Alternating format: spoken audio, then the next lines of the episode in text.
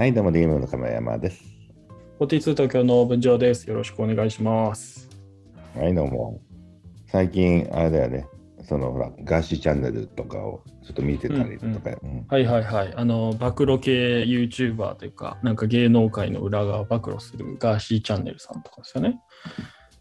友人から送られてきてさ、それそれまでは俺なんか俺どっちかというと、なんかあっちゃんの YouTube 大学とか、うん、うん。岡田千代とかさ、あの、ああいった人を聞いてたんだけど、あのうんうん。まあそれをなんかそういう友人の送られてきたことで、それを聞き始めてから、もうこうレコメンドしてもさ、そんなばっか出てくるようになっちゃったわけよ。ああ、なるほどね。YouTube のあの、うん、一度見たやつとか何回か見るともう、それが好きなんだって、そうそうあの YouTube 側に思われ思われたらもう、そういうのばっか出てきちゃいますよね。そうそう、暴露系ばっかりのこれこれチャンネルから、えーなんだ、青汁王子、うんうん。ヘライザーとかね。えーなるほど。あ、全然知らないな。そうそう、なんかそういう、うん、多分それに関係するようなのがいっぱい出てくるんじゃないかというか。えー、そっか。僕逆に全然暴露系 YouTuber あんま見てなくて、時代に乗れてないかもしれないですそ。その他にも結構いるんですね、暴露系の人って。そうそう。なんか一旦そういうの見始めると、そういうのがバーッと入ってくるんだよね。だから俺も知らなかったやつが、もういっぱい入ってくる、もうなんか、他も結構暴露してるんですか？そうだね、他もなんかいろんな、あのその手のやつが山ほどあって、うん、えー。なんかこうほほらガーシーさんっていうのはその芸能界で何十年もいてうん。僕はあんま詳しくないですけどなんかそだから持ってる情報みたいなのがあるとかやつじゃないですか。他の人も結構そういうなんか何々界の裏を語りますみたいな感じの。そうそう、なんか YouTube、YouTuber の裏を語りますとか、ああなるほど。そっかそっか。あもうそうか。YouTuber の裏を語るとかそういうのもあるんですね。もう。そっかそっか。確かに芸能人みたいなもんですもんね。そうそうこれこれだったらその、そういったところに情報がまた集まってくるから、相談者もいっぱい来るわけよ。ああ、なるほど。ファンとかから情報が来るみたいな。こういう人にこういうことがありましたとか、あ すごいな。はこんな目に遭いましたとか、なんかいろんな話が来るから、あはあはあ。あ、そっか、被害を報告する場所みたいになってるってことですね。そうそうそうそう。うん、日本人はもうみんな怒ってるんだよ、とにかく。なるほど。その要はその話の中で喧嘩になったりさ、あのうんうん本人がもう怒ってあの相手を非難して、でまた別のやつは逆に反論してみたいな。うん。うんうん、うんまあ、まあ、殺伐とした世界よ。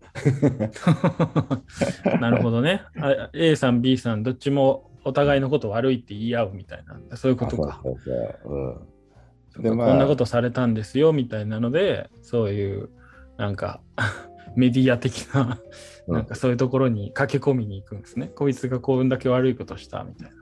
そうだね。ああ、そっか。確かにそれはすごい、本当に殺伐としてますね。緊張状態が。ある意味面白いんだけど、ある意味も疲れてきてて、うんうん。うんうん、で、この間、かみさんが今度、なんかその赤ちゃんっていうかな、まあ、1, 歳2歳児ぐらいかな、ぐらいの子供と、あのおじいちゃんのやりとりをやる癒し系動画みたいなの送ってきたのよ。おいほいほい。うん、あ、それも YouTube で？それも YouTube で。うんうんうん。うん、そしたら今度、今度癒し系で今度ちょっと救われたって感じになってよね。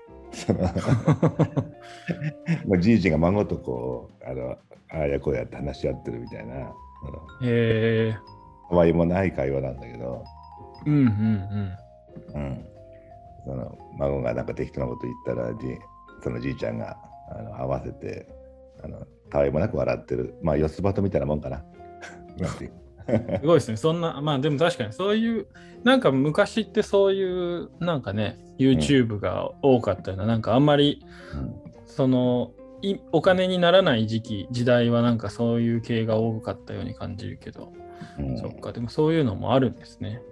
そうね、だからいろんなのがあって、まあ本当に、えー笑い系もあればいろいろあるんだろうけど、うんうん結局やっぱその辺が、こう、なんていうかな、うん、結局、そういうの見てるとまたそういうのが入ってきてみたいな、で、ただのうん。うん対応なや、えー子供ばっかりがこう映ってる自分の子供のね、赤ちゃんのや,、やりとりだけを見てるのとかね。うん。うんうん。うん、いややっぱこう思うんだけどこうやっぱりなんていうかなインターネットっていうのはやっぱこうこう外に世界、まあ、世界中に世界を広げてくれたんだけどさ、うんうん、まあ一方ですごく狭くしたよねっていう。そのなるほどね、うんうん。うん、だからやっぱり自分の好みのものだけが入ってくるようにこうちゃんとコントロールされてるからさ、うん。うん、よくほらなんかネット用にななっちゃうとかなんかいろいろ なんかそういう話があるじゃない？なんかまあそうですね。よくありますよ本当に、うん、確かにね。でもまあそれに自覚的になったとしても、なかなかこうそういうのから逃げれるのは難しいですからね。うん。うん、うん、でよく考えたらさ俺もほらさっきのガーシーチャンネルも友人からいきなりたまたま来たじゃない、うん、うんうん、でその癒し系にこう戻してくれたらほらかみさんとかそういった感じの中で、うん、結局ネットの中にずっといる限りはさなかなか戻れないんだけど、うんうん、リアルな人間関係がなんかほらこんなガーシー面白いですよとか、いや、この赤ちゃん動画面白いよとか、あの、うんうん、あるよとかってこう、つまりリアルなところっていう方がむしろ多様性があるって感じ。なるほどね。うん。すごい。何かを見出してます。なんとなく最近だから俺こうこれから逃れるのはどうかなと思ったら結構リアルな世界、うん、うん、確かに。まあでもほら今その話聞きながらそういや亀山さんってって思ったのは、うん、まあ一方でこうポス的なところでおかデータを集めて、まあ、ビデオレンタルとかも多分そうだと思うんですけど、うん、なんかこういうのがいっぱい借りられてる店舗にはこういうのもっと増やそうみたいな、うん、そういうなんだろう狭くする本ご本人だったような気もするんですよね。ね確かにその通りでございますね。でもやっぱり商売人としてはそこはどんどんこう、うん、なんだ定着させるにはもうとことん狭くしていく狭くしていくみたいなのをやってるやるのが正解なんですよね。まあ、狭くっていうよりも商売人っていうのは便利にする、うん、てか相手が喜お客さん喜ばすために、うん、顧客第一主義的な。結局は便利にするわけよね。うんうん、便利にするってことは自分の好みのものが好きな、うん、あの自分の欲しい本を教えてくれたり自分の好みに合うものの映画を教えてくれたりっていうことになるじゃないですか。うんうんうん、でそれが行き着いた時になんで仕事的には正しいんだけど、相手の好みを理解する、ね、うんでも本人がそれをそればっかり見てて世界が狭くなってるなってことだよね。そうですよだから、うん、ちょっと亀山率いる DMM はどんなもっと幸せなプラットフォームになれるかには岐路に立っているということですね。そうだね。これどれどうなのかね。幸せっていうのは難しいところでね。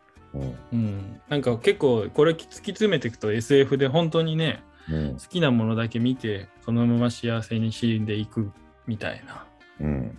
うん、それだけでいいのかみたいな。結構そういう映画とか SF とか多いじゃないですか。うん、うん。こう一歩踏み出してみたらまた違った感動がありました。みたいな。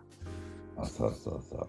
だから結構これは何が幸せかって難しいところではあります。ね なんかそそれをこうメディアのプラットフォームの亀山さんが言ってるのがちょっと面白いなと思って。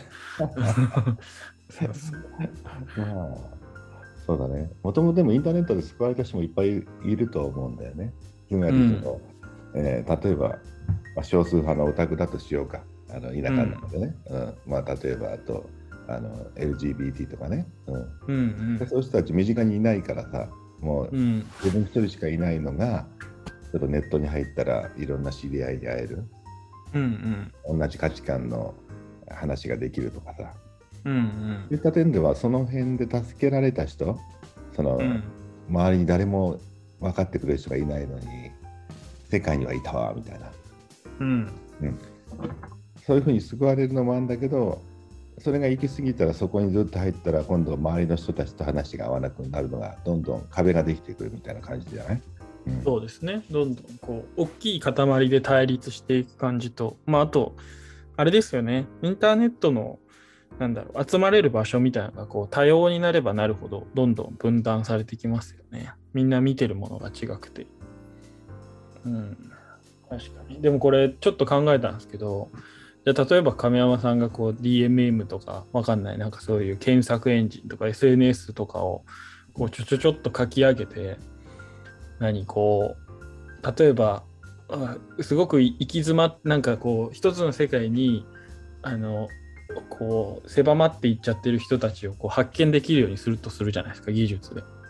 うん、でその人たちにこうまた違う感動をだからその奥さんに言われたこととか友達からおすすめされたようにこう急に違う感動を与えるみたいなそういうのがこうテクノロジーでできたとするじゃないですか。うん。うん、でなんかそしたらなんかそれもそれでこう何て言うんですかね。こう有機的ではない無機的無機質なものだけどなんかちょっと人が感動してるみたいなんででもそれってなんか本来の感動なんだっけみたいななんかそういう考えにはなってそうそう。でもなんか次の技術の革新はなんかそうなっていくような気もするんですよね。適度に人間にまた違う刺激を与えて、うん、そうそう。なんか暴走しないようにするみたいなのが次のテクノロジーで人間は生み出しそうだなと思って。うん、だから現時点ではさまあインターネットとリアルな社会とさ、うん。うん、一方でテレビみたいにああいうなんていうかなもうごちゃ混ぜの垂れ流しメディアっていうのも新聞とかさ、うん。うん、そういったのもこう併用して使っていくっていうのは、まあ、今どっちも偏らないでさバランスよくやっていくしかないかなと自分の中で。うんうんうんまあ、テクノロジーがそういうふうに考えてくれるかもしれないけど今はそうかなと思って、うん、うん、そんな時にそれで一番俺がその中の入り口的にいいなと思ったのはやっぱり、えー、NHK スペシャルだね。おなるほど。うん。あのもう俺がそれは何がいいんですか？NHK スペシャル。NHK スペシャルの、じゃあ、まあ、あの、えー、とりあえず素晴らしさをじゃあ次回、あの次回にあすごい気になるので、ぜひ聞かせてください。はい。じゃあまた。はい。ありがとうございます。